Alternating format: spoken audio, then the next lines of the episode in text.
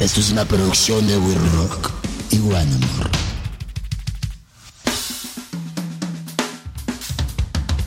Estás escuchando Insolente, lo puedes escuchar todos los viernes. Es una producción de We Rock y One Amor lo puedes escuchar en todas las plataformas, incluyendo Spotify, Google, Apple y Amazon. Hoy nos acompaña Julio Senil, que tu título nobiliario es director de Cáñamo Ecosistema Canábico Mexicano. Julio Senil es director de Ecosistema Canábico Mexicano, parte del comité editorial de la revista Cáñamo y productor de Expo Weed. Colabora para el Colegio Canábico de Latinoamérica y el Museo del Cáñamo y la Marihuana. Esto es Insolente con Joana Pirot. ¿Cómo estás, Julio? Muchas gracias por venir. Muy bien, muy contento de estar aquí en We Rock We Rock. compartiendo con ustedes esta tardecita Esta de tardecita. primavera. Exacto. Oye, mira, esta entrevista creo que va a ser mucho de preguntarte desde muchísimo, este, pues ignorancia, la verdad, porque siento que yo no fumo marihuana, lo he hecho varias veces, me le he pasado muy bien. Eh, pero la verdad no sé, o sea, siento que en México están pasando muchísimas cosas que se están acercando a la legalización de la marihuana. Pero realmente como que nadie se mete mucho en el tema, todos sabemos qué está pasando ahí, pero realmente, o sea, y obviamente va cambiando, ¿no? O sea, esto va evolucionando y van muchas cosas que van cambiando. Entonces, básicamente es como preguntarte, ¿cuál es la situación de la legalización de la cannabis en México hoy día? Hoy día, pues justamente estamos en un límite legal a la- al que nos estamos enfrentando a través de diferentes aplazamientos que han dado los legisladores para dar una, pues para hacer una regulación propiamente con respecto a la cannabis. Ahorita había una regulación que se estaba proponiendo por parte de los senadores, se pasó a Cámara de Diputados, ahí le hicieron pedazos, la regresaron a senadores y ahorita los senadores no quieren este firmar esa ley tal cual la devolvieron los diputados. Ok. Entonces, eh, ahorita estamos en la posibilidad de entrar en una cuestión que se llama, pues, inconstitucionalidad, ¿no? De algunos artículos de la Ley General de, la- de Salud. Entonces, eh, pues es, es incierto. Ahorita lo que se estaba manejando es que parece que los legisladores querían pedir un plazo más, eh, que esto llevaría la discusión hasta finales de septiembre. Entonces, mm, todavía seguimos en un- una suerte de limbo legal, porque Sí. bueno, ya hay algunas regulaciones, aunque también ya hay una, bueno, ya se emitió un reglamento de cannabis medicinal, entonces también pues hay avances por algún, por algún lado, pero bueno, todavía no hay una claridad de dónde se va a poder obtener un producto pues que no esté eh, pues que esté regulado, que esté, que esté propiamente producido en, en un entorno legal, ¿no? Exacto. O sea, la pregunta constante creo que hay muchísimas opiniones, ¿no? Y siento que en general son opiniones no informadas. Es, ¿es bueno o no la legalización? O sea, en, caso de que sí se legalizara, este, ¿qué beneficios traería para México esto? Digo, sé que son muchísimos, ¿no? Bueno, princi- principalmente lo que estamos buscando es que sea una regulación enfocada en los derechos humanos eh, antes que en el mercado, ¿no? Entonces ahorita lo que estaba sucediendo con la ley que estaban por publicar es que pues los derechos humanos siguen en segundo plano, todavía se siguen imponiendo multas a partir de ciertas cantidades Sí. por portación de, de cannabis. Y eh, bueno, pues e- eso pues, sigue abriendo la ventana de la extorsión en, en donde siempre hemos estado eh, conviviendo los consumidores de cannabis, ¿no? Entonces, eh, pues eh, nosotros, yo bueno, yo particularmente eh, tenía esperanzas de que pasara una ley, ¿no? A lo mejor la primera antes de que la manosearan los diputados de la manera que lo hicieron. Eh, y, y principalmente lo que se busca a través de la regulación es que dejen de encarcelar a personas por relacionarse con la naturaleza, ¿no? Entonces, pues a, a mí se me hace un absurdo que puedan privar de la libertad a, cualquier individuo por, por relacionarse con una planta que, pues que la madre naturaleza puso en la tierra, ¿no? Eso, es eso a mí me parece insólito y me parece muy cabrón. O sea, el otro día lo platicaba con mi papá, que no es que le esté echando de cabeza ni nada, pero este, él siempre fue director de farmacéuticas. Y en mi casa era muy, sigue siendo muy común que, pues, métate lo que tengas que meterte. O sea, tienes dolor de cabeza, existen estas cosas, existen esto. Y en mi experiencia en, todo, ¿no? Este, he hecho ayahuasca, he fumado marihuana, he comido peyote, una serie de cosas. Y como que cuando se los dije, porque, pues, este, sí soy muy abierta con ellos, ¿no? Como dijeron, este, ¿Cómo? Como que lo que se imaginaron fue lo siguiente, ¿no? Es una escena como de una orgía general, ¿no? En donde, pero ¿cómo? O sea, ¿qué está pasando allá adentro? Y como que no tienen esta noción de que realmente es un trabajo y de que vas por la experiencia, entre otras cosas, ¿no? Pero para ellos, le dije, para, para ti, la medicina está dentro de un paquetito y una cajita. Y para mí está, pues, en la tierra, tal cual, ¿no? Está en la naturaleza y está en la tierra y me parece como muy cabrón estas generaciones, ¿no? Eh, ya nuestros, mis papás y anterior a eso, incluso ahora, ¿no? ¿Cómo, están este, ¿Cómo está estigmatizado, ¿no? Una planta, o sea, es una planta al final, ¿no? Y es una planta que se ha comprobado, comprobado que tiene muchísimos beneficios, ¿no? Y qué cabrón es como lo que piensas que es una medicina y lo que piensas que es una droga, tal cual. Pues sí, digo, las, las medicinas vienen... Eh en, diferentes presentaciones, ¿no? Hay diferentes formas de sanar, incluso unas invisibles, ¿no? Este, que pues meditación, una serie de cosas que se pueden que se pueden practicar para pues tener el, el, cuerpo y el alma en paz, ¿no? Entonces, pues yo siempre he pensado que, pues sí, el tratamiento que se le ha dado mediáticamente a, a todo este rollo de la cannabis, pues ha sido bastante desafortunado para la planta porque pues la ponen en una posición bastante eh, negativa, ¿no? Totalmente. Cuando pues la planta no, no, ha hecho más que darle regalos al ser humano. Sí. Entonces, pues aquí nosotros creemos que estamos usando a la planta y cosas así cuando pues en realidad la planta y la naturaleza misma es mucho más fuerte y la planta está haciendo eh, nos está utilizando a nosotros para, para preservarse, ¿no? Entonces nosotros hacemos una suerte de eh, labor de polinización eh, como abejitas a, través de la cultura.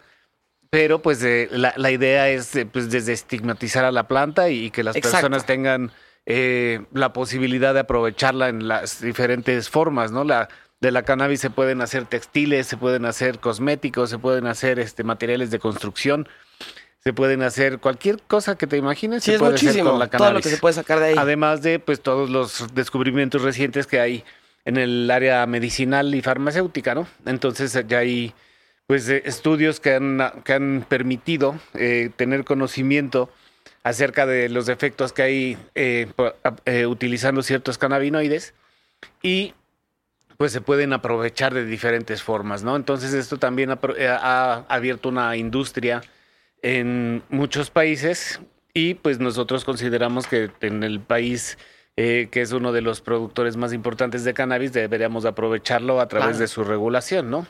O sea, tú, tendríamos que, en esta labor que tú estás haciendo, ¿no? Este, primero tendríamos que buscar desestigmatizar la planta. O sea, cambiar la forma o la percepción de las personas hacia, hacia, la cannabis. Necesitamos desaprender muchas cosas que nos, que nos inculcaron a través de los medios masivos de comunicación, ¿no? Nosotros normalmente y aún seguimos viendo, por ejemplo, si tú vas a un baño en, en, una cantina o en un bar, este dice prohibido consumir, si te cachan este, consumiendo drogas, te sacan y te consignan a las autoridades, ¿no? Y ponen un iconito de una hojita de cannabis, ¿no? Cuando normalmente lo que va la gente a meterse es perico a los baños, ¿no? Exacto. No te vas a fumar un toque al baño. Exactamente. entre otras cosas, Pero pues ya te ponen ahí ya la, la, la formita de la, de la hoja de la cannabis que, pues, que además solemos tirarla, ¿no? Esa, esa, la hoja no se fuma. Eh, Exacto, todas esas cosas las quiero saber, Julio. Todas esas cosas. Entonces, pues sí, es, es, es, ridículo que pues, la planta esté representada con algo que es una parte como, digamos, del desperdicio. Ahora se aprovecha de muchas formas porque las hojas también contienen tricomas y los puedes separar a través de distintos métodos y puedes hacer hachís y puedes hacer otros productos con las hojitas, ¿no? Pero normalmente, pues, las hojas no te las fumas en un cigarro. Te fumas la flor. Te fumas las florecitas. Ajá, exacto. Dentro de la planta, que además es súper bonita, ¿no? Que crecen y pueden crecer altísimas. Este, Sí, la hoja, yo, yo, yo hubiera pensado siempre que era la hoja, ¿eh? Te digo que no sé absolutamente nada, pero siento que todo el mundo está así. No, y bueno, por lo hay- hay mismo es gente como explicar esto Hay y que se que, entienda. ya, hay gente que ya en la eriza se fuma las hojas, ¿no? Sí, Pero claro. no, digamos que no es lo, no, no es lo recomendable. Sí, o- a ver, cuéntanos, eh, eh, cuando, cuando, cuando me recomendaron platicar contigo, me, me contaron la historia, más o menos, de cómo empezaste en eso y creo que es una historia interesante que contar. ¿Cómo empezaste en esto?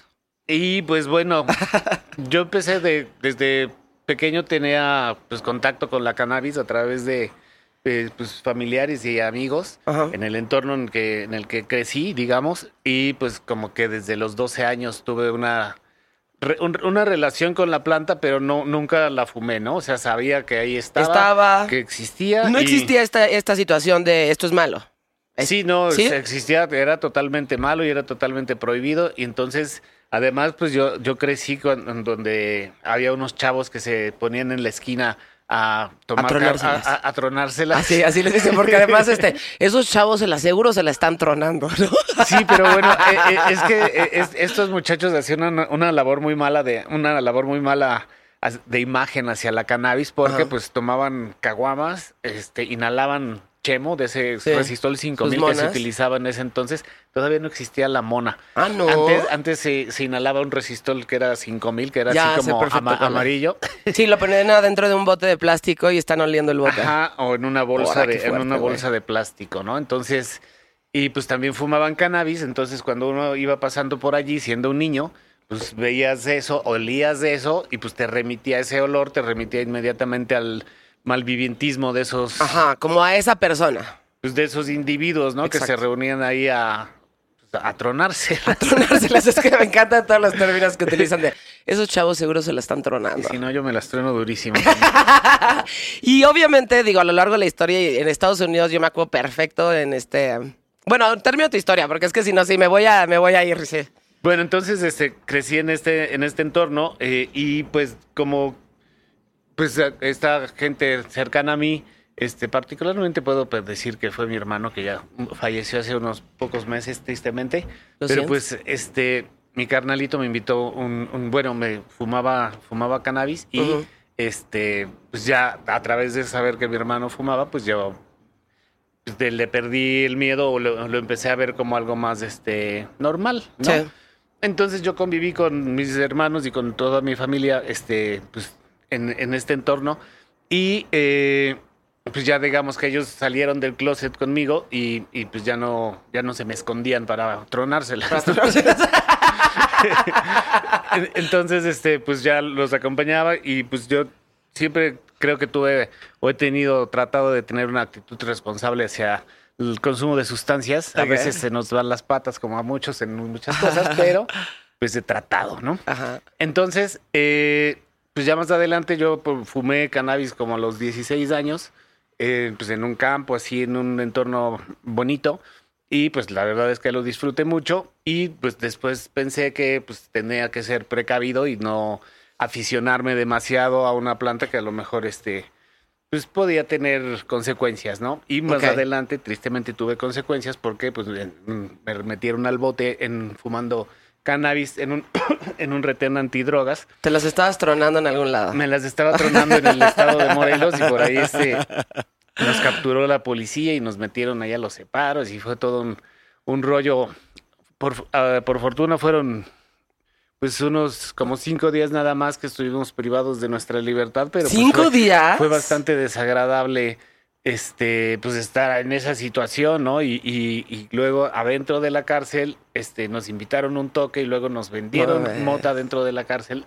y, ¡Guau! y yo les pregunté a los muchachos, oigan, ¿y no nos podemos meter en problemas por este No nos vayan a meter al bote. por comprar mota aquí? Y, y- y justamente fue la, fue la respuesta de- del que nos despachaba, ¿no? Decía, pues ni modo que los metan al bote, ¿no? Dos Y veces. Dije, no, pues, ok, ¿no? Ok, y, luego, o sea, eso fue como el detonador. Bueno, sí, o sea, ¿No? eh, eh, De- eso, eso de- después de que, que te metan al bote y que adentro del bote haya este Sí, que te vendan este, tu propia haya- droga. Que haya cannabis, pues este pues se me hizo así como un absurdo y un sinsentido, ¿no? Y además Claro. que pues éramos chavos que iban en la prepa y teníamos ahí que hacer exámenes finales en esas épocas y justamente yo tenía mi examen de derecho y le tuve que explicar a mi profesor que me habían metido al bote y ya tenía Ajá. nociones muy profundas acerca del derecho. Ajá. Y bueno, este, pues es- está de la fregada que, que, que metan al bote a chavos por relacionarse con una planta, ¿no? Claro.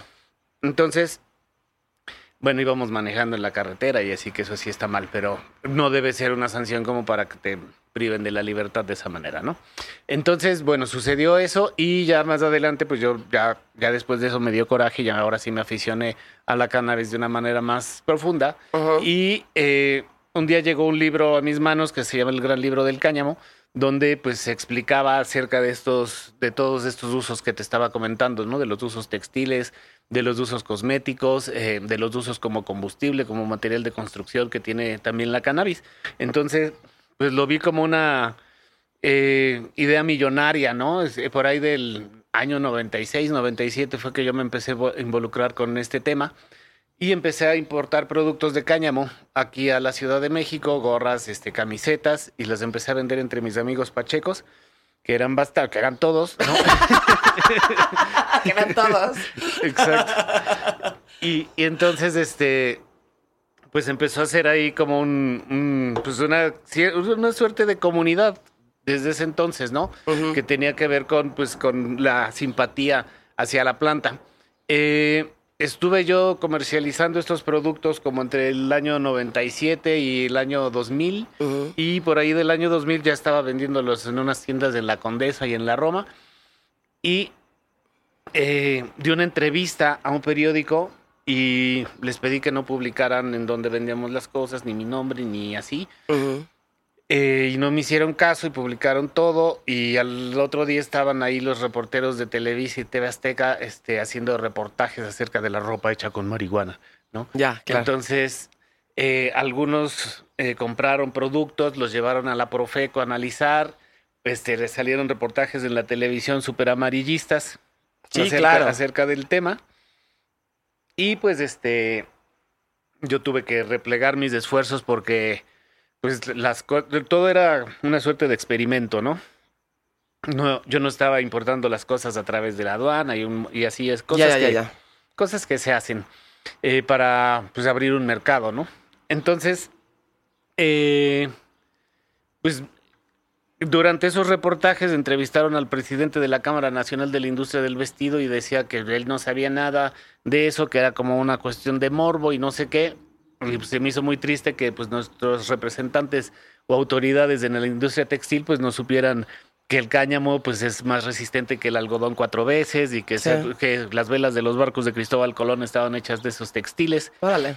Entonces, eh, pues eh, se me hizo triste y yo, bueno, yo, me de, yo de profesión soy cineasta Ok. y eh, por ahí del año, bueno, en el año 2000, eh, después de esta situación, me di a la tarea de hacer un documental en Europa donde las cosas se entendían de otra manera, ya estaba bastante más avanzado el tema y entonces, pues, en ese entonces, pues ahí ha- había como un, un auge de, de internet, como que estaba nueva la comunicación y la- Sí, sí, las sí. posibilidades de conectarse a través de internet. Entonces, pues empecé a este- establecer contactos con las distintas este, asociaciones y, y empresas y, y distintas este, pues, personas que estaban haciendo algo relacionado con la cannabis. Y me hice un, pues un, un plan de viaje. Primero viajé a España y ahí entrevisté a los eh, de la Asociación, Mexi- perdón, la Asociación Madrileña de Estudios de Cannabis eh, de donde tomamos el ejemplo para después formar acá la Asociación Mexicana de Estudios sobre Cannabis. Eh, luego entrevisté a las personas de la revista Cáñamo en Barcelona, donde pues nos hicimos este, muy amigos y pues ahora ya editamos la revista aquí en México, ¿no? Sí. Entonces, pues como los de la revista Cáñamo, también entrevisté a las personas de Body Shop, que hacen cosméticos con cannabis. Entrevisté al doctor Jeffrey Guy, que es eh, desde hace 20 años está haciendo medicamentos derivados de cannabis, hacen un spray sublingual que se llama Sativex. Entonces, eh, pues ya llevan muchos años con licencia para producir cannabis ahí en unas cavernas en el Reino Unido a un nivel bastante sofisticado. Eh, entonces, eh, pues bueno, hice, eh, entrevisté a personas en Ámsterdam que tienen bancos de semillas y, y que venden cannabis. eh, en- entrevisté activistas en Italia, en Francia, en también estuve en Suiza. Ok. Y este, bueno, en todos lados este, entrevisté o traté de, de acercarme a las personas más relevantes de, del mundo canábico, ¿no? Entonces, pues a partir de ahí también pues, nos hicimos amigos muchos. Y eh, yo regresé todavía el, siguiente año a, a Suiza, ahí a, colaborar con unos amigos que tenían un proyecto de elaboración de perfumes. Este, y pues ahí estábamos en, en sus cultivos cuando era legal durante algún momento eh, las flores hembras con alto contenido de THC en Suiza. Entonces, eh, pues bueno, eh, acabé ese documental y me traje muchos ejemplos de, de, lo que había visto para aplicarlos en México. Empezamos desde el año 2001 a hacer la marcha eh, por la legalización de la cannabis, que se va a celebrar el próximo 8 de mayo por vigésimo primera ocasión. Ok.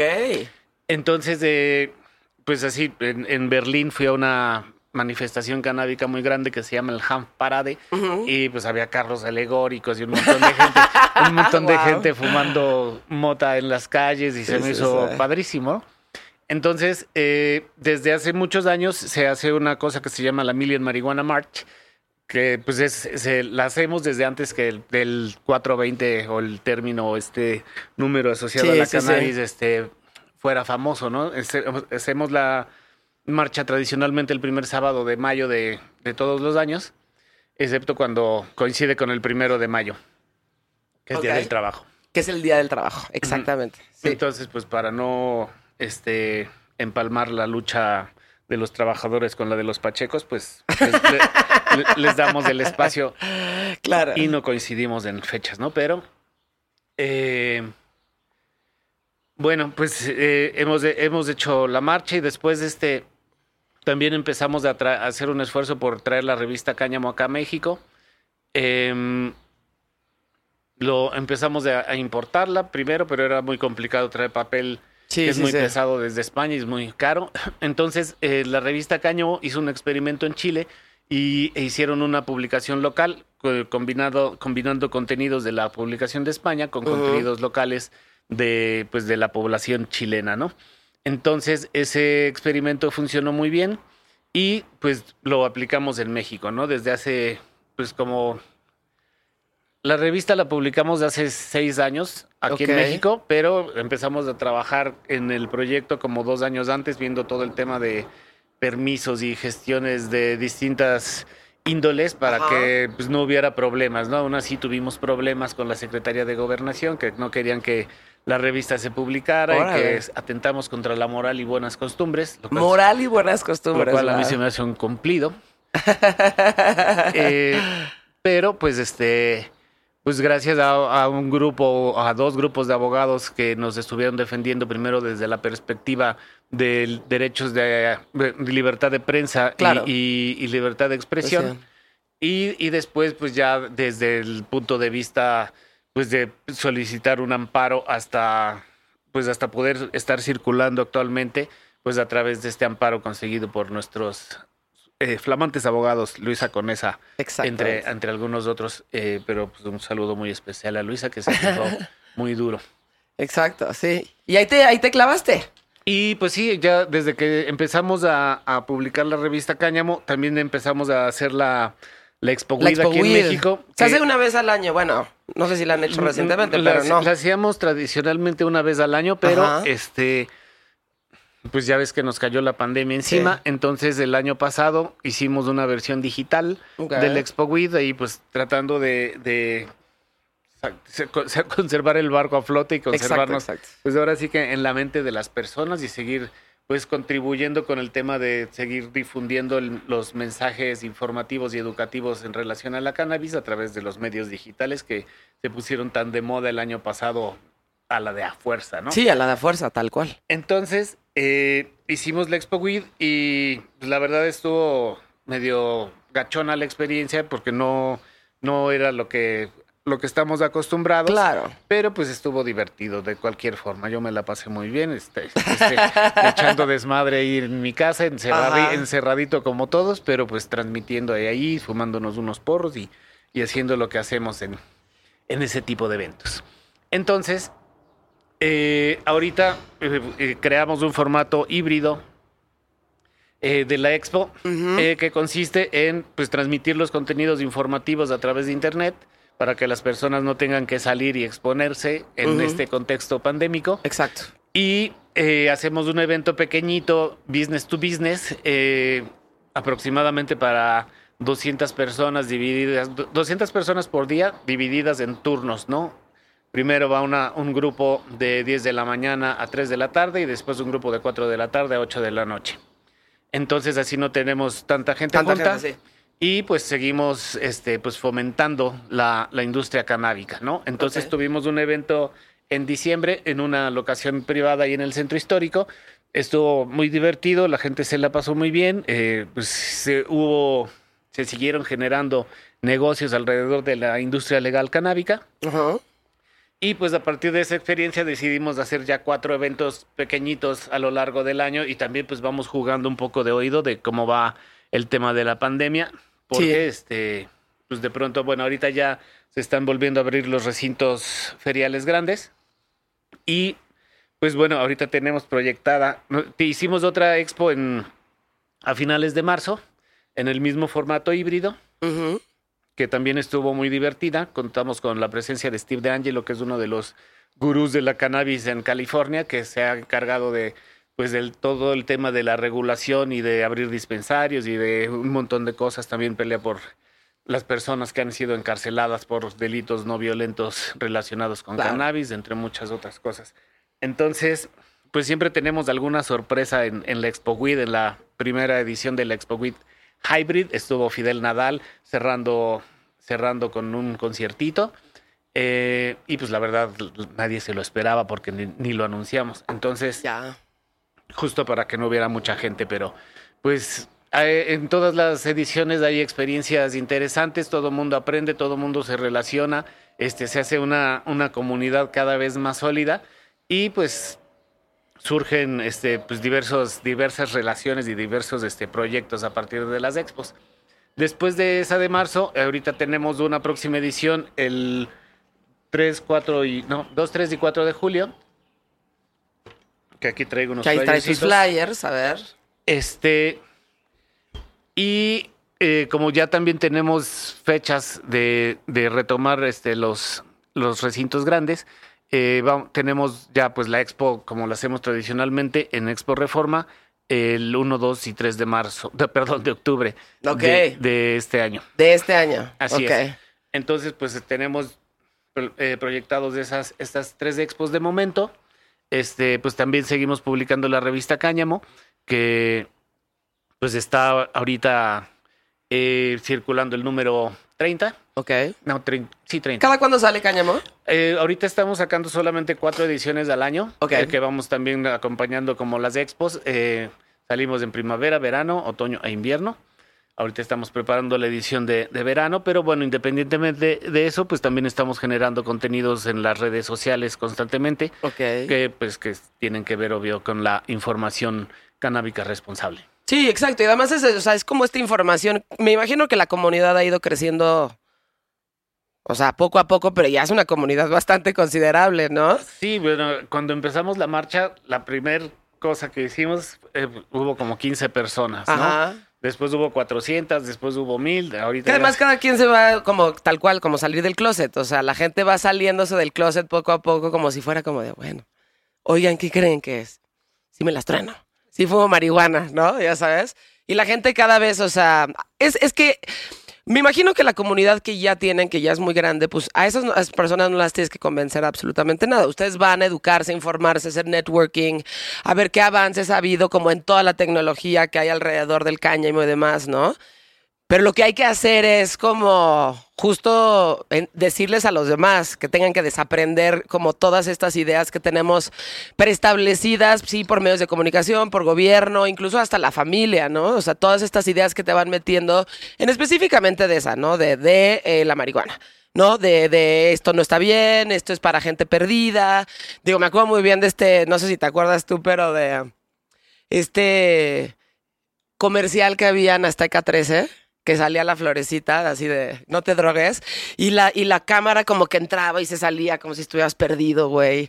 Y un niño se ahogaba como en un río y era como de, no, ya sabes, esto es exactamente lo que te va a pasar si y, fumas y- mota. y lamentablemente esas campañas han sido muy negativas en el aspecto de que te dicen que eso es la cannabis y lo ponen como si fuera igual a otras drogas, como si fuera igual a la cocaína, como si fuera igual al Ah, alcohol. claro. En- entonces, eh, ahí, ahí su- sucede un fenómeno muy interesante que resulta muy negativo, que las personas cuando ven a personas fumando cannabis, pues se dan cuenta que nadie se muere, que nada más se cagan de risa, que no pasa nada, y, y- y entonces piensan que las otras drogas son iguales, ¿no? O sea, Sí, además no tiene nada que ver. Si ya me dijeron esas Sí, sí, mentiras sí, de sí, la sí. marihuana, pues ha de ser lo mismo con la cocaína. Pues cuál, que con la cocaína sí hay pedo, ¿me entiendes? No, sí, exacto. Con la cocaína ese pedo. Y esta, y esta, esta, mm, esta idea que todo el mundo tiene en la cabeza, sí, hable tu chela, o sea, se, se te va a calentar.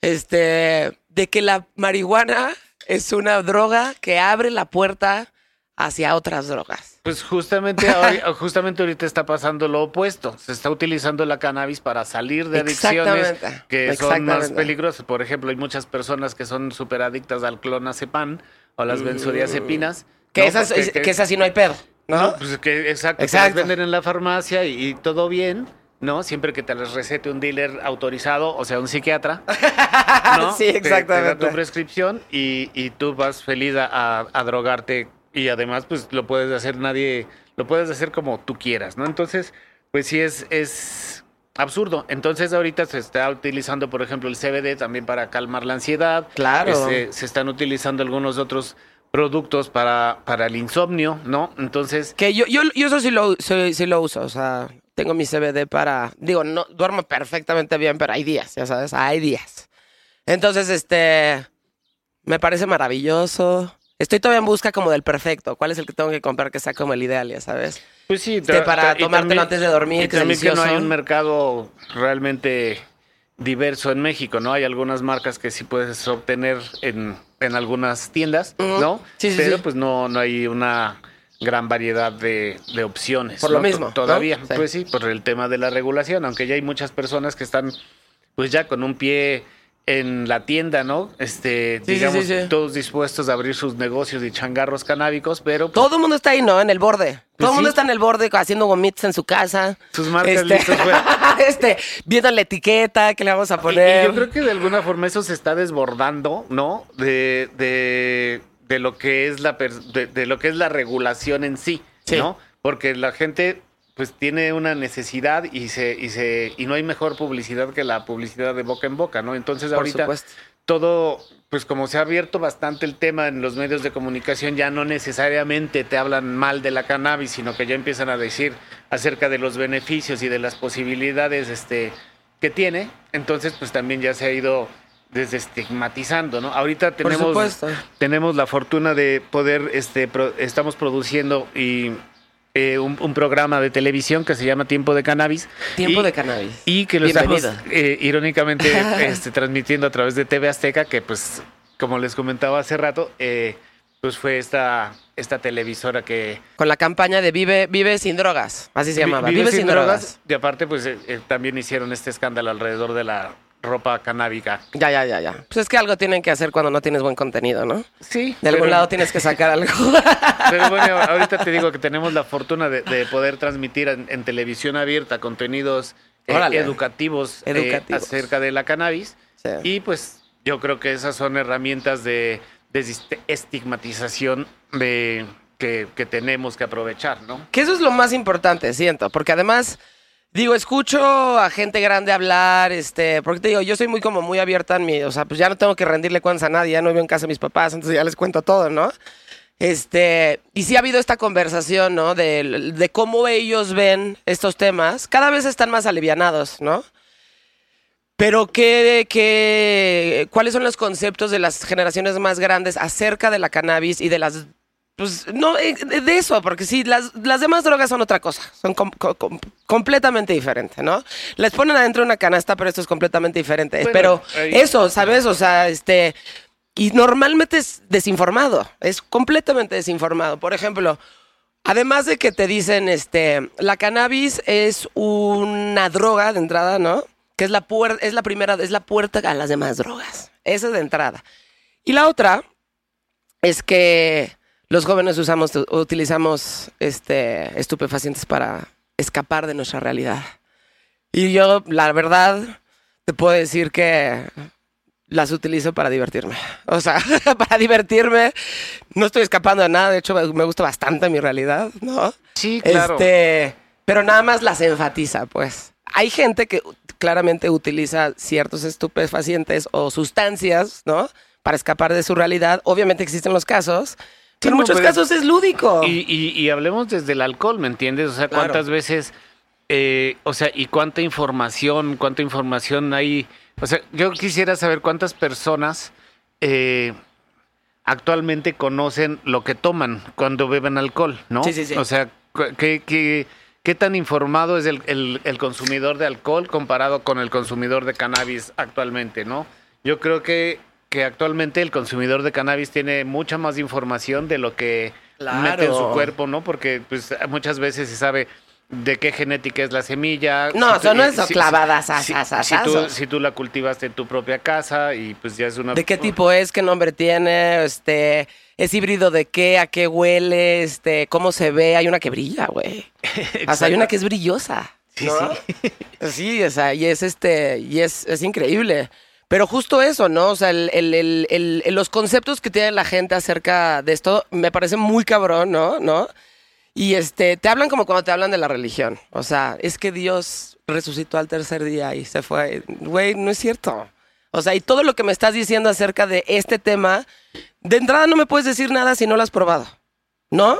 O sea, una persona Pues no te puede decir o una experiencia o que no ha tenido. O si no has leído al respecto, ¿me entiendes? Hay muchas veces, eh, uno de los proyectos que, que tenemos todavía por allí es, son las bibliotecas canábicas. Órale. Y entonces, pues antes no había muchos libros ni revistas as- que hablaran del tema, entonces juntamos un acervo y lo pusimos disponible para las personas que quisieran aprender acerca de la cannabis. Y entonces, eh, pues el eslogan de la biblioteca canábica es todo lo que no vas a aprender fumando, ¿no? Muy bien, está chingón. Entonces, pues, o sea, y, y- y también, o sea, por ejemplo, yo cuando empezaba a fumar, pues la, la información que tenías acerca de la cannabis era la que otro Pacheco te podía brindar, ¿no? Sí, que a la vez la adquirió de otro Pacheco. Entonces, muy pocos habían tenido un libro, o muy pocos habían ido a un curso, o Sí. muy pocos habían este, estado en contacto con una publicación este, especializada en cannabis, ¿no? Ahorita Sí. ya 20 años después, pues ya hay una diversidad de proyectos, ¿no? Eh, que pues pue- pueden ayudar a que las personas aprendan y entiendan la planta de otra forma. Tenemos un pequeño eh, museíto en el centro histórico, que es el Museo del Cáñamo y la Marihuana, entonces ahí que además tenemos, vendes tus cosas ahí. ahí tenemos también Cáñamo Shop albergada. Exacto. Entonces, pues es una tienda que principalmente lo que ofrece es cultura canábica y eh, pues tenemos una muestra de eh, productos textiles y ya les había comentado esto, ¿no? De, Sí. de cosméticos, etcétera. Y también tenemos un proyecto que se llama Colegio Canábico de Latinoamérica, en donde impartimos cursos acerca de pues hay un curso que es de- acerca de la intro- una breve introducción a la cannabis, porque el tema es muy, muy amplio. Sí, es amplísimo. Y eh, es un curso que pues te habla del aspecto legal, qué es lo que se puede hacer, qué es lo que no se puede hacer. Eso, por ejemplo, dime tres cosas así de que es. A ver, ¿cuánto puedes traer? Puedes portar hasta 5 gramos sin una ¿Cuánto es 5 sanción gramos? penal. Si lo pones en churros, churros, Te ¿eh? los- churros es lo- otra. te los enseño. Churro, churro es otra, es otra gran palabra dentro del vocabulario canábico. El, El churro. claro. ¿Cuántos churros puedes portar como una persona normal? O sea, yo, Joana, si voy a la calle, ¿cuánto puedo portar yo sin meterme en un problema? Más o menos así, Es un son puñito. 5 gramos. Esos son 5 gramos más o menos, ok. Más. O sea, en lo que te cabería en un, en un vasito de Gerber, chiquita. No, Oh. ahí te cabe yo creo que unos 10, 12. Ah, sí, o sea, Sí. mucho menos. Eh, sí, menos. Ok. Y entonces... Un pues, puñito sí. en tu mano, chiquitito. Pues, más- Lo yo- equivalente yo- a tres churros, más o menos. Exacto. Ok. Y también pues hay que tener mucho cuidado en cómo se portan esos, esos tres churros. Tú, tú, por ejemplo, si llevas los... Tienes cinco, cinco gramos de portación, pero esos cinco gramos los llevas ya hechos en... en A ver, ¿la chur- puedo volver en- a en- churritos. Me encanta leerla, la verdad. este, si los llevas hechos en churritos ya es como una unidad de venta. Entonces te pueden eh, acusar de narcomenudeo. Exacto. si es que- si es Arriba que- de los si- si cinco es que te pueden. los- si es que llevas los 5 gramos en churros ya hechos. Ah, Porque esa ya es una eso es importante saberlo, por ejemplo. Esa representa ya una unidad de venta. Ah. O sea, por eso los pachecos se los arman en el momento. Pues es, Sí. es- es lo más recomendable, digamos que el- por, por ley, ¿no? Ok. O sea, no los tengas en churros, pero 5 Cinco gramos es lo que puedes portar. sin, eh, sin- sin ser, este, sin que se ejerza una acción penal en tu contra. Exactamente. ¿no? Pero, pero te puede llevar la policía, te puede llevar al Ministerio Público y te pueden decir, a ver, este vamos a pesar cuánto es lo que traías. Ok. Y pues si determinan que eran menos de 5 gramos, pues sí, te en eso ya te pueden sembrar otra, ¿no? Y, de la chafa. Y, y justamente, y justamente es lo que sucede, ¿no? Que, que seguimos en este mundo de la extorsión. Entonces, aunque tengas derecho a portar 5 gramos, pues si el policía con una mano en la cintura, pues te pone un kilo en la mochila y te dice que tú la traías, ¿no? Entonces, eso es de lo sí, ¿cómo justificas que no era tuya, no? Exactamente, eso, eso es lo grave de, pues, de la regulación o de la ley como está actualmente, ¿no? Si te llegan, si yo, Joana Piro, estoy en la calle y traigo ese botecito. Alguien me para, o sea, la policía me para, me pueden, me pueden, me pueden, este, esculcar, me pueden ver lo que traigo. Pues constitucionalmente no, el artículo 16 constitucional dice que no puede ser molestado en tu persona y pertenencias si no estás en No te pueden catear al menos de que traigan una orden de cateo, tal. Exactamente, digo, pero pues, sucede todo el tiempo. Hay retenes en las carreteras, todo eso es, es anticonstitucional, Ajá. ¿no? Pero, pues, sin embargo, son cosas que suceden, ¿no? Entonces, y también aquí nos enfrentamos a otra situación que es importante, que las, las mismas autoridades o la misma policía no sabe que tienes derechos, claro. ¿no? Claramente no están, entonces, este, la, policía asume que no tienes derechos, que por ser un marihuano ya pierdes Ya, tus pierdes tus derechos, automáticamente. Y eso, pues, también es algo que tenemos que que difundir, ¿no? Que, que, que, que tenemos que hacer que las personas sepan que el hacer, el ser pacheco, el ser consumidor de cannabis, pues no te, no te hace Menos persona. no te hace me- menos persona ni perder tus derechos humanos. Exactamente, sí, exacto. Que por derechos humanos, o sea, te refieres a poder consumir lo que tú quieras, ¿no? Pues sí, digamos que ahorita con esa resolución que hubo de la Suprema Corte que permite que algunas personas nos podamos amparar eh, para poder cultivar nuestra propia marihuana y poderla consumir y transportar, eh, pues es el derecho al libre desarrollo de la personalidad, ¿no? Entonces eso está reconocido por la Suprema Corte desde el año 2018 y lo que no ha sucedido es que los legisladores no han hecho un reglamento para que las personas podamos, pues, ejercer nuestro derecho de manera libre, ¿no? Entonces, si yo tengo un amparo que me permite portar esa, o sea, cierta cantidad de marihuana en, en mi bolsa, si me llegan a parar, tengo que enseñar este amparo. O sea, lo tengo que traer conmigo. Una copia certificada, Una copia i- idealmente, certificada. porque es- pues, pues, si el policía le caes mal, te lo puede romper en la cara y Órale. es muy triste. Ok. O sea, ¿cuál, ¿cuál dirías que sería para las personas que no tienen un amparo? Si, si consumen marihuana y van por la calle con su mochilita y este te para un policía, ¿qué es lo que tienes que hacer? O sea, ¿cuál sería, ¿cuáles serían las acciones como persona más inteligentes que tendrías que hacer si es que eso llega a pasar? Pues yo creo que primero que nada dirigirte a las autoridades con respeto Ok. y hacerles saber que conoces tus derechos. ¿no? Y que uno de tus derechos es que, pues, no pueden no pueden perturbarte si vas caminando en la calle. Si no De estás- entrada. Si no estás cometiendo un delito, si no te agarran Robando. haciendo una tontería, o por ejemplo, te pueden agarrar este no sé, a alguien que se le ocurre hacer pipí en la calle, ¿no? Sí. Hacer pipí en la calle es una falta administrativa, igual que tomarte una chela en la calle, Sí. igual que fumarte un porro en la calle. ¿no? Entonces, por esas tres cosas te pueden llevar a la delegación. Que normalmente es lo que pasa, ¿no? Que se está echando una meada acá afuera y ahí es donde, ahí es donde te atoran. Y que resulta que traes mota. Y, pues exactamente, es- es- es- esa es una combinación muy tonta, ¿no? Si traen un churro en la bolsa, pues no se vayan a no, no echen en la, firma en la calle. Y, y- y- y ojalá no lo hagan nunca, pero bueno, Sí, sí, yo, sí. yo sé que a veces en, en- en la peda la gente lo llega a hacer, ¿no? Entonces, pues me- ha, ha habido muchos casos en que pues si la gente va a hacer pipí y pues traen un churro o traen otras cosas y pues ahí Sí, o una lata de cerveza abierta y ahí es donde te atoran. Exactamente, ¿No? y, y, pues todo suele terminar en una extorsión, ¿no? O sea, Sí. entonces pues es ahí en el mundo en el que nos desenvolvemos, ¿no? En el de la extorsión eterna. Pero bueno, a, a veces este hasta se agradece. ¿Sí? Sí se agradece. Pues no sé, no sé si se, pues si, si se respetaran las cosas. Sí, sí, si fuera, o sea, si se fuera conforme a la ley, sí. Pero resulta que no, normalmente no es así, ¿no? La verdad es que eh, en México tenemos una esencia pues bastante corrupta, entonces no, no, no sé cómo, cómo vaya a resultar eso eh, a lo largo de los años, pero bueno, sí, sí, sí sería importante eh, pues poder quitarles esa herramienta de extorsión a las autoridades porque pues justamente los, los pachecos no, no somos menos y y como, como eso, tenemos una cosa que se llama Mopinca, que es el movimiento por la integración canábica. ¿no? Entonces que se trata de visibilizar al pacheco y no estigmatizarlo, ¿no? Ajá, exactamente, No, como no debe de ser. No estigmatizarlo. Estigmatizarlo. Entonces, una, conoce tus derechos, de entrada. Dos, eh, porta los 5 gramos o menos. No, y, y no confrontes a la autoridad. Exacto. No hagas faltas administrativas como tomar en la calle, que sería una tontería, o echarte una firma en la calle, o cualquier otra cosa que sea una falta administrativa. Si, o sea, nunca, pero mucho menos si, si, si estás portando marihuana, ¿no? Sí, digamos que tú por portar no, no eres sujeto a que te lleven, pero si fumas en la calle, sí.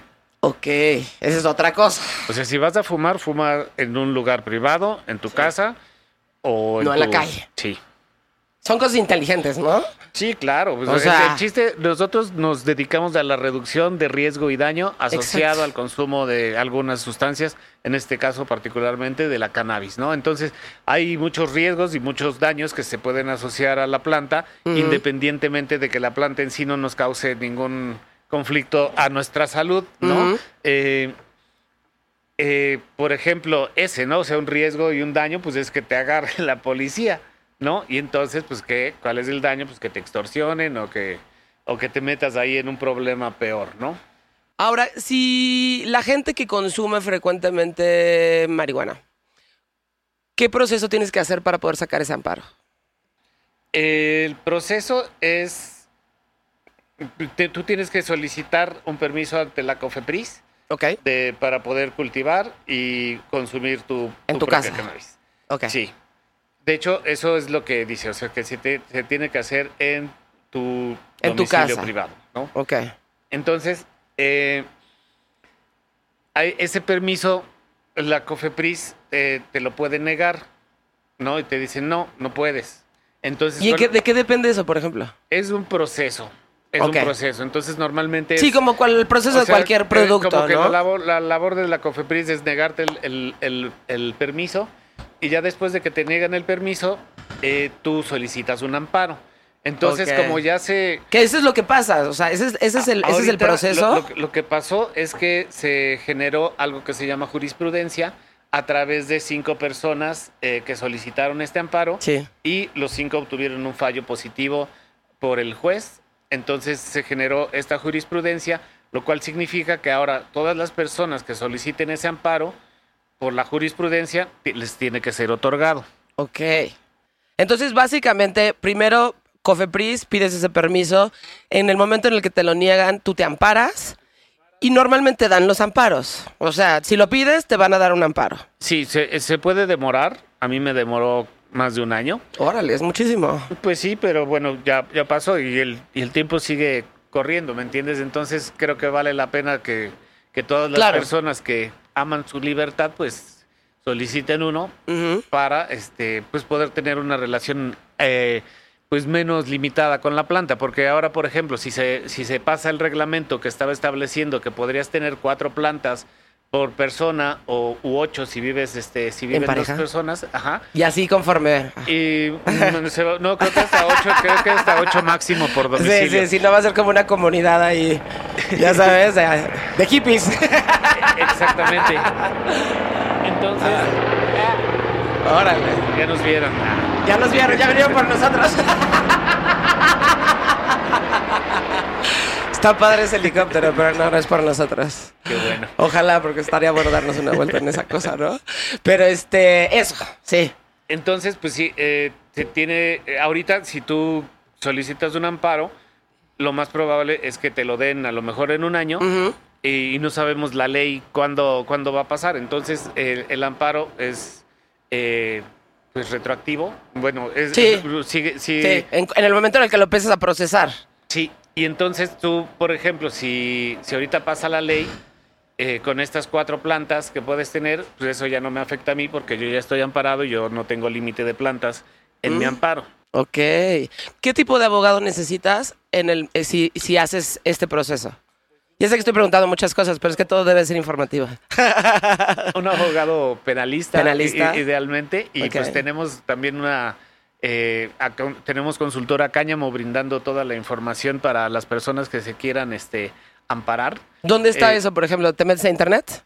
Aquí. Este, sí, está, pues los puede atender la licenciada Vania Monroy. Ok. Y si quieren les puedo poner el teléfono acá para que, sí, claro. para que eh, pues la gente la pueda contactar y tramitar sus amparos. Ok, o sea, ah, ok, perfecto. Ah, es una abogada penalista como especializada en tramitar los amparos. Así es. Ok. ¿Te salen una lana o no tanta? Aproximadamente 4.200 pesos. Ah, no es nada. Pues no, yo creo que eso te lo saca un policía en la primera extorsión, ¿no? Entonces, yo creo que se, se- se- se paga solo. Exactamente, es una cosa que se paga ahí solita. Ok, ahora explícame, ¿qué está pasando ahorita en el Senado? Yo vivo enfrente, ¿no? Casi enfrente, ¿no? Y este, el otro día justo llevé como una señora que, invidente, ¿no? Que ahí la dejé en el metrobús, se iba a tardar mucho más tiempo en llegar si no la llevaba. Y digo, "Ah, como que huele aquí justo eso, ¿no? Se las están tronando aquí afuera. Le digo, si estamos pasando al lado del Senado y hay un chingo de pachecos acá afuera. ¿Qué está Sí. pasando? Bueno, en el Senado, desde febrero del año 2020, se instaló el plantón, el plantón 420, y pues un grupo de activistas del movimiento canábico mexicano, en algún momento encabezados por Leopoldo Rivera, que es mi socio en la revista Cáñamo, Ok. eh, pues empezaron con este proyecto de... Primero empezaron, me parece que en el Ángel de la Independencia pusieron ahí unas semillitas y unas plantitas y pues las quitaron en poco tiempo. Eh, las autoridades o los jardineros ahí que limpian el ángel. Sí. Y después, a partir del 2 de febrero, me parece que fue la fecha exacta, empezaron con, con este proyecto enfrente del Senado, ahí en la Plaza Luis Pasteur. Eh, empezaron a, a plantar, eh, bueno, pues a llevar más plantitas. Y, y, bueno, ya se, se instaló un grupo de, de activistas a cuidarlas día y noche para que, no, Órale. la- para que no las cortaran. Entonces, pues eso fue creciendo eh, de manera Sí, sí, sí. pues tremenda. Eh, y actualmente pues este hay no sé si 800 plantas o más ahí en el Senado, entonces Sí, están ahorita como en unas, este, pues como macetitas ahí de madera y demás, y tienen como un mini invernadero ahí. Está rarísimo ese pedo, o sea. Pues sí, Sí. sí, ahí, ahí, pues te digo, eh, es que yo creo que también se las han visto muy complicadas con todo el tema de la pandemia, porque pues mucha gente ha vivido ahí toda la pandemia, ¿no? Sí. O sea, prácticamente en la, pues en la calle, no, no sé cómo les habrá ido ayer con la granizada Uf. que estuvo durísima ahí por el durísimo. centro. Pero pues son pues gente que se ha rifado mucho el- la, la camiseta en, en, en pro de la planta, ¿no? Entonces, ahorita eh, pues ah, es un fenómeno, digamos, que ha ido creciendo y se han ido inte- integrando personas y personajes a, a esa protesta. Nosotros ya ahorita nos deslindamos un poquito porque pues ya se está saliendo de alguna manera de Sí, de control. Porque pues también han llegado este grupos de vendedores alrededor del Senado y pues como que ahí este Sí, así es un desmadre. se, se está se está pues sí haciendo un poco un desmadre y entonces pues yo yo respeto que que se hagan ese tipo de, de cosas, pero pues también creo que hay que ser muy cuidadosos de cómo se llevan y cómo se se pues sí, y también creo que deben tener un periodo de vida justamente para que no este, se transformen en cosas que no deberían de sí, ser, ¿no? exactamente. O sea, básicamente empezaron cuidando unas plantas, pero claramente es una protesta. Es una protesta, Claro. sí, totalmente. Sí, y, sí, y obviamente ahí enfrente del Senado. Y yo creo que tuvo una repercusión importante porque muchos de los senadores al, al llegar a su chamba, pues les daba el petatazo y, y tenían que, que, pues, o sea, si, si no nos voltean a ver, nos van a oler, decían los, los chavos ahí del Es que no dejan entrar a los diles de verdad, güey. Sí. ¿No? Están estorbando para que entren los dealers que realmente nos importan, ¿no? No, pues ¿sabes? eh, eh, ahí, este, ¿Qué lo- sucede, eh? ahí estaban, este, pues, te digo, entra- entrando y saliendo los senadores y, y algunos pues les regalaban plantitas y, y, pues muchos lo vieron así como una, como una oportunidad política y Ya, ya, ya, abra- abrazaron la causa y... Pero pues digo, no sé, todos... Es peligroso eso, o sea, es peligroso. Yo digo, no, no, eh, supongo que es peligroso si eres político y te, o sea, y te, y te decides como abrazar la causa, ¿no? Es como decir abiertamente Pues es que, que estás por eso no lo a favor del- de, por eso de- los de la legalización del aborto, a favor de la adopción homoparental, todo ese tipo de cosas que justo, pues, como el resto de la gente no entiende, pues es como, ah, entonces ese güey es un pacheco, no votes por ese güey, ya sabes. O todo sea, tiene un costo político y no están dispuestos a, a asumirlo. Entonces, pues es triste, ¿no? Solamente, pues no sé, algunos diputados que son más eh, controversiales como Jesús A. Rodríguez, así que, pues sí ha apoyado la causa de manera clara. Pero pues de pronto pues no son suficientes los que los que están ahorita pues ya ap- aparentemente iba, iba a suceder todo, ya estaba perfilándose todo para la regulación con el. Senado y no sé qué, pero pues todo es un empantanamiento político y lamentablemente ahorita es época de elecciones y nadie está dispuesto a asumir el costo. o sea, se va a tardar todavía un rato. Es que si ahorita dicen, por ejemplo, que Morena dice que sí se regule la cannabis, pues al ratito van a salir los, los, los, pues, los adversarios este, Sí, de la- políticos a decir ahora Morena estos envenenando marihuanos". a tus hijos y, Por supuesto. y cosas de ese tipo, ¿no? Entonces, pues yo creo que nuestra labor sigue y seguirá siendo necesaria la cuestión informativa alrededor de la cannabis Claro. y este pues seguiremos esperando que, que entren en, en razón. Pues sí, la verdad es que sí. Digo, este. um, Lo están haciendo bien porque lo están haciendo a través de la información y yo creo que es la forma de hacerlo, ¿no? O sea, creo que no ayuda también como, este, justo como dices, o sea, cuando estaba pasando al lado con la señora esta que me dijo esto y demás y dije, no, pues la verdad no estoy de acuerdo con usted, señora, pero este, se respeta, ¿no? Tampoco ayuda que estén como tirados en la calle y estén consumiendo otro tipo de cosas, o sea, ¿sabes? O sea, como que todo, siento que cuando consumes cosas en general, ya sea alcohol, otro tipo de sustancias, lo que tú quieras, lo tienes que hacer de manera inteligente. Defin- esto- por definitivamente. Y, y súper responsable. Consumo responsable, ¿no? Exactamente. Entonces, pues el consumo responsable va desde que no te atasques de gansitos, Sí. ¿no? Sí, sí, sí, hasta, totalmente. hasta, o sea, todos nuestros hábitos de consumo influyen en nuestra vida y en la de los demás, ¿no? Entonces, Ujú. pues tenemos que ser conscientes de eso. Pues este también, por ejemplo, pues todo este tema de dónde dónde compras tu marihuana, ¿no? O Claro. la compras o la cultivas, que es mejor y qué y, qué- y cuál es la diferencia que hace socialmente tú al, al cultivar tu propia cannabis, ¿no? Claro. Sí, de- pero es difícil, ¿no? Pues no es difícil, pero sí se necesita Sí, pues tiempo Dedicación. y una terraza tan bonita como esta. sí, claro. Aquí podríamos hacer bastantes, ¿eh?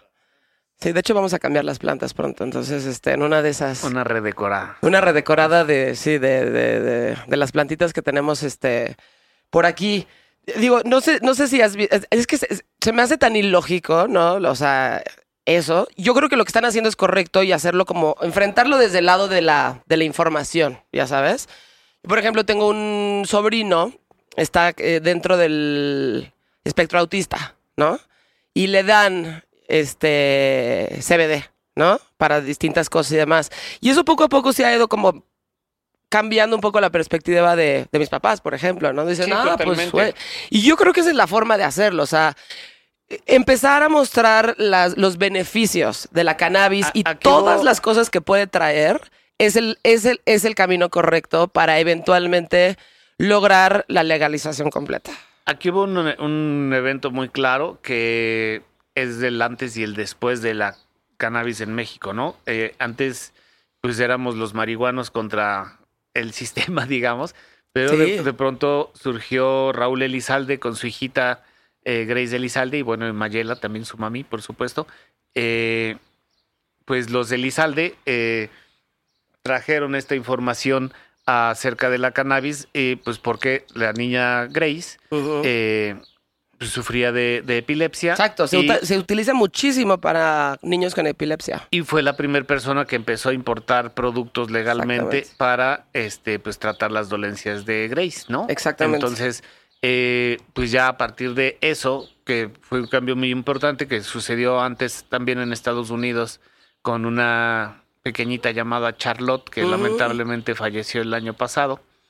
Eh, pero bueno, pues este tipo de, de situaciones que se dieron a través de la cannabis medicinal ayudando a pequeñitos con, con trastornos pues súper graves que les provocaban hasta 400 convulsiones al día. Imagínate, no sé, yo no soy padre, pero no, no, no me imagino lo difícil que debe ser para un padre Sí, ver, sufrir a, a un pequeñito tanto. Por supuesto. ¿no? Entonces, eh, pues ellos encontraron en, en la cannabis y en el CBD, eh, pues un, un alivio, algo, algo que, que ayudó eh, considerablemente eh, el, a, al, pues a, a la, a la salud de Grace. Claro. Y pues a partir de ahí creo que muchas personas se empezaron a enterar de que esto era posible y pues ya hay incluso un grupo de madres por allí que se llaman Mamá Cultiva que surgieron en Chile y están en algunas otras partes de América Latina. También hay un grupo aquí en México, pues que son mamás que cultivan su propia cannabis para hacer este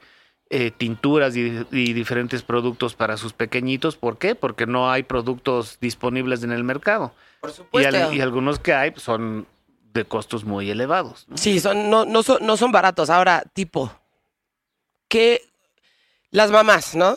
O sea, eso es clásico también, porque ahora todos los niños tienen este ADD, ya sabes, déficit de atención. Todos tienen eso. Este, pero lo llevas con un psiquiatra, ¿no? Y el psiquiatra le va a dar este. Hay millones de cosas para ese tipo de cosas que a mí se me hacen mucho peores, ¿no? Pero pues la mamá confía en el doctor que te está diciendo exactamente lo que tiene que tomar tu hijo para que se mejore. ¿Qué doctor te dice vas con esto? No hay tantos doctores que se rifen a hacer ese tipo de cosas. Pues no hay tantos doctores porque no hay tanto conocimiento todavía, Exacto. ¿no? Pero también se pueden acercar a la Asociación Mexicana de Medicina Cannabinoide, que está presidida por el doctor Luis David Suárez, que pues es una persona que ya lleva años eh, pues en el estudio de, de los cannabinoides aplicados a la salud y pues tienen un, un, eh, un consultorio en Polanco que se llama Sanar Integrative, donde pues este te pueden hacer la recomendación del uso de cannabinoides en caso de que así se- de que seas pues un, un paciente candidato al uso de la medicina cannabinoide. Porque ¿Qué? no para no es para todos ni es para todo, ¿no? Sí, tipo, ¿cuáles, cuáles serían las dolencias más este, comunes, por ejemplo, en niños, ¿no?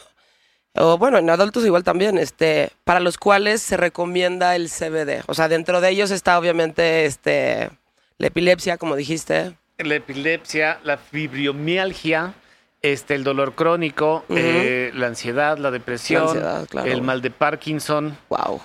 Ahí hay muchos trastornos en los que la cannabis puede coadyuvar. Sí. Parkinson, este, ok, ok, ok. Y normalmente, o sea, si, si ya la, si los demás, este, la, medicina tradicional no ha funcionado, pueden hacer justo lo que tú dices, ¿no? Como ir con estos este, médicos alternativos, ni siquiera son alternativos, pero sí, ¿no? O sea, Sí, son, sí, son- bueno, son, sí. son médicos que tienen, eh, que utilizan terapias también como acupuntura, como otras, como otro tipo de cosas, pero bueno, hacen una combinación de, de técnicas en la que incluyen la medicina cannabinoide cuando es el caso oportuno. Sí. No sé si viste, digo, igual es una pendejada lo que estoy diciendo, ¿no? Pero este, me eché por segunda vez Narcos, ¿no? Y esta parte donde este, mandan a todo el ejército, ya cuando hay suficiente presión de la DEA, para quitar todos los plantíos de, de, de Caro Quintero, ¿no? Y los están quitando y al final, este, ya sabes, terminan matando a Kiki Camarena y todo este pinche desmadre que se hizo por la moto. O sea, claramente ese cartel, el cartel de Guadalajara, estaba eventua- es- en ese momento se estaba metiendo ya con el cartel de Cali, de Medellín y demás para pasar la cocaína de Colombia a Estados Unidos. Pero cuando solamente era marihuana, neta tenían que hacer todo ese desmadre, ¿no? Pues yo creo que Qué cabrón, ¿no? O sea, que, que exista, o sea, que sea, esté tan estigmatizado esto. Y que llegue a ese punto. Pues sí, y además no sé qué tenían que hacer agentes de la de Estados Unidos en México, ¿no? A lo mejor es digo, yo creo mucho en la soberanía del país. Exacto. ¿Qué estaban haciendo aquí de entrada, y yo no? creo que pues de entrada no no tenían nada que hacer acá. Este, pero bueno, así sucedieron las cosas de, y se dio así la historia, pero pues sí, definitivamente mm, pues el señor Caro Quintero se perfilaba para ser un grande. Sí, ¿no? O sea, y al final como que, bueno, la historia es muy buena, independientemente de qué lado estás, si estás a favor o estás en contra, es respetable, ¿no? Pero al final es como que vi todo eso y dije, qué, o sea, es pointless, ya sabes, o sea, como que qué tontería, güey, o sea, estar No, bueno, peleando y- y además, en esta guerra hay- que hay no que- tenía ningún sentido, Hay pues. que entender una cosa, ¿no? Que, que el mejor negocio de los Estados Unidos es la guerra. Sí. Y, y se inventaron una guerra contra las drogas que es una guerra que no va a terminar nunca. Sí, que no va a terminar Entonces nunca. es un- pues, un negocio ganador para los que fabrican armas y los que fabrican violencia alrededor del mundo, ¿no? Entonces pues hay que entender como un poquito el entramado de lo que estamos viviendo para, para saber pues que simplemente somos este unos pinches borregos, ¿no? Sí, que estamos, sí, que sí. estamos siendo manipulados de diferentes formas Exactamente.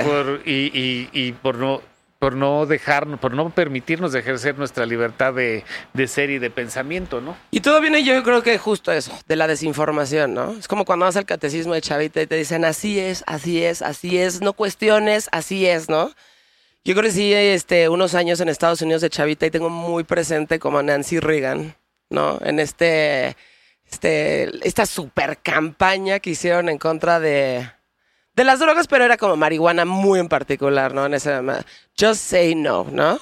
Este, en donde hacían eso, ¿no? Y en donde claramente este, la comunidad afroamericana y los mexicanos también los relacionaron con esas dos minorías, o sea, esas dos minorías en Estados Unidos las relacionaron con la marihuana como para decir, ¿ves? Son unos pinches pachecos, son marihuanos, es la gente que no quieres en tus casas, no quieres que sean tus vecinos, no quieres que vengan aquí a quitarte tus trabajos, son las personas que no queremos ahí. Y fue muy conveniente, y fue lo mismo que pasó con el crack en, en- las comunidades af- afroamericanas en Nueva York, ¿no? Y en Los Ángeles. Entonces empiezan a meter crack, empiezan a meter crack eh, para que se mueran, güey, tal cual, ¿no?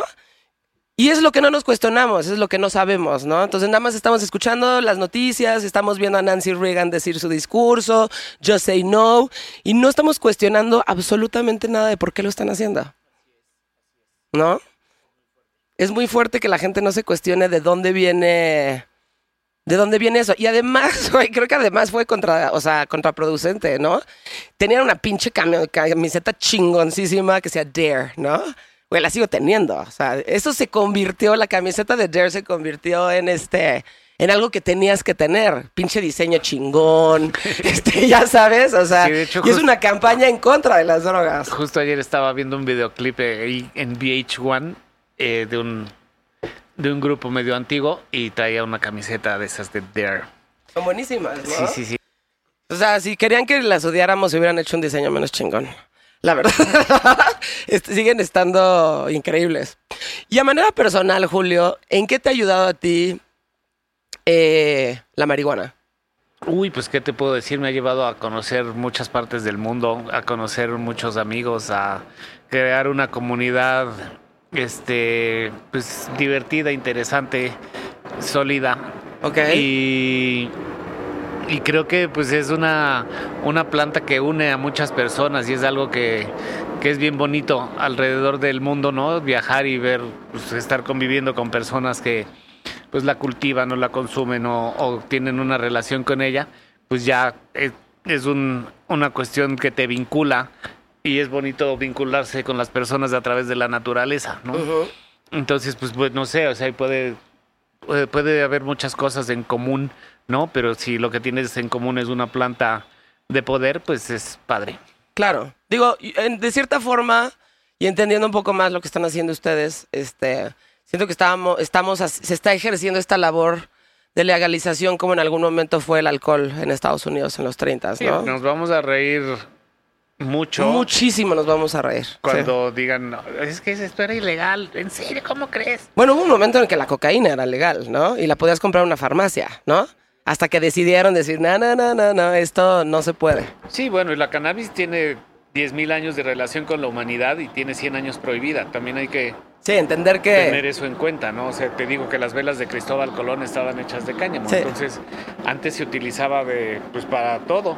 Como se debería estar utilizando como ahorita. se debería estar utilizando, pero surgieron los textiles sintéticos, eh, como la licra, surgieron medicamentos como la aspirina, que veían en la cannabis pues un enemigo, y pues de ahí hubo un lobbying para que se ¿Eso qué, prohibiera. por ejemplo? O sea, hubo un momento en donde dijeron, ok, me empezaron... Así fue, o sea, Sí, así por ahí surgió. del año 1937, algo así, este, surgió todo eso. Y bueno, y la prohibición empezó en Estados Unidos a través de ponerle un impuesto al cáñamo, que lo hacía inviable.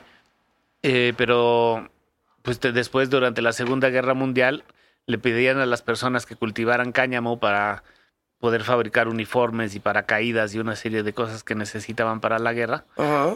Y hay una película ahí de la, pues, de la época de la Segunda Guerra Mundial que se llama Hemp for War, Ajá. que pues es un, un, pues, documento cinematográfico que, que evidencia este, Todo eso. este ¿Cómo se llama? Hemp for War. Hemp for War. Ok, y la puedes encontrar seguramente en todas las plataformas, ¿no? Digo, si lo pones en términos como muy, muy sencillos, y yo creo que este ejemplo es tonto, pero es real, ¿no? Eh, yo he ido a muchísimas pedas, y güey, la gente que toma es un desastre, es un pinche desastre, ¿no? Nunca ha habido problemas con los pachecos.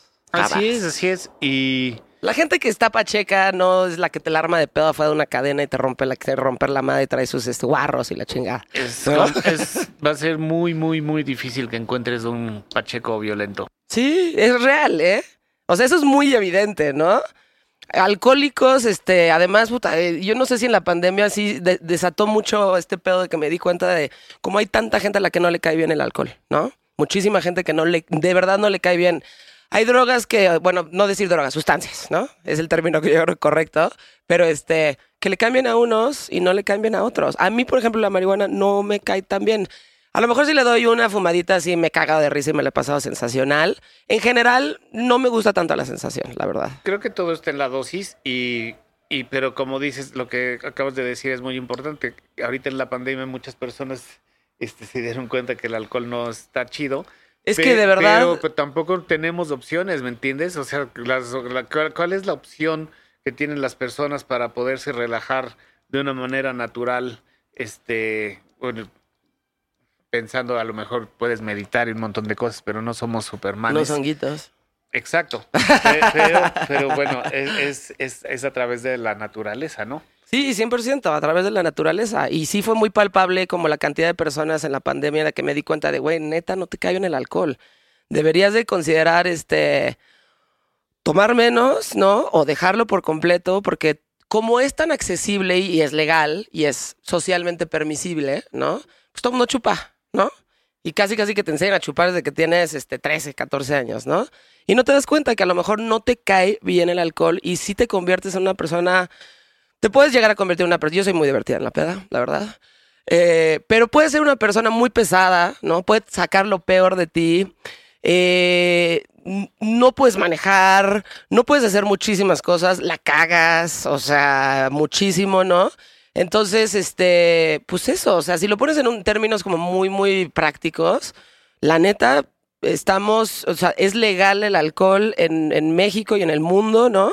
Cuando a mí me parece mucho más este, peligroso el alcohol que la cannabis. Tal cual. Claro, por, totalmente. Y pues también hay una relación de riesgo y daño con el alcohol. Entonces, si tú ya sabes que te pones pedo con tres tequilas, pues no te tomes tres tequilas. Exacto, güey. Exactamente. Creo que ahorita sí estamos en un momento en general en el mundo en donde estamos dándole, o al menos esa es mi percepción, ¿no? Donde sí estamos como metiéndonos un poquito más en el tema de sustancias naturales. O sea, este, cannabis, hongos. Pues es que ya, ya este, también desgastamos ya todos los químicos. Yo creo que todos hemos tenido algún familiar que se ha metido al que diazepam o cosas, cosas por el estilo. Que nunca terminan bien. Exactamente. Entonces, pues también creo que hay una tendencia a, de ver hacia las, hacia las plantas como la ayahuasca, como los honguitos, como como otras, otras plantas de poder que pues definitivamente también tienen su lado terapéutico. Totalmente. Y que pues también hay que, habría que explorarlas. Yo la verdad no soy muy especialista en, en, en otras sustancias. Este, sí que he probado casi todas, pero pues no me he aficionado particularmente por ninguna más que la cannabis, ¿no? Ok. Bueno, en, sí, en alguna otra época, pero, pero, pero, pero leve. Oye, y este, toda la información que es importante, la gente que escucha esto, por ejemplo, eh, ¿a dónde recurre? ¿Dónde van? ¿Dónde está esta información? ¿Tienen sitio? Este, toda la gente que se quiere informar muchísimo más acerca del tema, ¿qué hacen? Eh, pues sí, tenemos, digamos que pueden encontrar eh, casi todo lo que hacemos de la página de ecosistemacanábicomexicano.com. Ahí pues convivimos con la revista Cáñamo, con el periódico La Dosis, con Cáñamo Radio, con el Museo del Cáñamo y la Marihuana, este, con el Colegio Canábico de México, con Cáñamo Shop, con este, pues distintas instancias, este, también de distribución de productos. Ujú. Entonces, eh, pues eso es lo más efectivo y bueno, también seguir las, las redes de Revista Cáñamo México eh, y Expo With México, que son pues los proyectos más, más grandes en los que trabajamos. Muy bien, Julio. Fue muy informativo y divertido tenerte aquí en Insolente. Un gustazo. Pues ojalá te visiten ahí, este, y la gente, o sea, pues la gente se informe. Siento que tenemos mucha, o sea, la labor es que la gente desaprenda, como dijiste, ¿no? Y tenemos Así que es. desaprender muchísimas cosas en, la- en nuestra vida, ¿no? Claro. Pero una- esa es definitivamente es una de ellas. Y nos pueden visitar, por supuesto, ahí en el Museo del Cáñamo y la Marihuana, que estamos en Madero número 28, interior 103, en el mero corazón del centro histórico. Sí. Y pues ahí eh, podemos conversar y tener este, pues ¿Ahí tenemos... estás normalmente o qué? Eh, estamos ahí normalmente. ok. Y pues también tenemos libros a la venta de cultivo, de extracciones, de cocina, este, por supuesto la revista Cáñamo, eh, productos de cáñamo, pipas, este, sábanas de colores, sabores. Que es divertidísimo, la neta. Ojalá me gustara, güey. O sea, me tengo, tengo ganas de que me, de que me cayera un poco mejor o de que fuera como, no sé, mis amigos dicen, es que no has llegado a ese punto, Johan, lo tienes que empujar un poquito no, no, más. te- no tiene- no- no- no- no tienes que fumar para sumarte, ¿no? Entonces hay Sí, una... sí, decimos, razón. no fumo, pero me sumo. Sí, eso sí, tienes razón. Pero es increíble y es este, es muy divertido y está, es padre la labor. Ojalá, digo, no sé cuánto tiempo vaya a pasar. Creo que va a tardar un rato, sobre todo por el país en el que vivimos, en donde Mira, existen muchísimos llevamos, estigmas. Llevamos 20 años marchando por la legalización. Pues ya, la verdad a mí ya me da igual si se legaliza o no, ¿no? Sí. Me gustaría porque vienen muchas cosas interesantes o posibilidades desde la perspectiva económica, Claro. pero digo, yo ya estoy acostumbrado a vivir en la prohibición, ¿no? Tengo 50 años y llevo 30 años escondiéndome de la policía. Exactamente. Sí, qué padre. Y muchísimas gracias, este, muchas gracias por tu tiempo. Y sí, güey, tal cual, dijiste algo muy cierto, yo también lo he pensado. Eh, va, a haber- un momento, ¿no? En donde vamos, o, otras generaciones van a ver como esto y van a decir, bueno, no puedo creer que esto haya sido ilegal en algún momento de la historia. ¿No? Muchas gracias por tu tiempo, Julio. Esto fue Insolente. Lo pueden escuchar todos los viernes en todas las plataformas, incluyendo Spotify, Apple, Google, Amazon y todas las demás. Sale todos los viernes. Gracias. Esto es una producción de We Rock y More.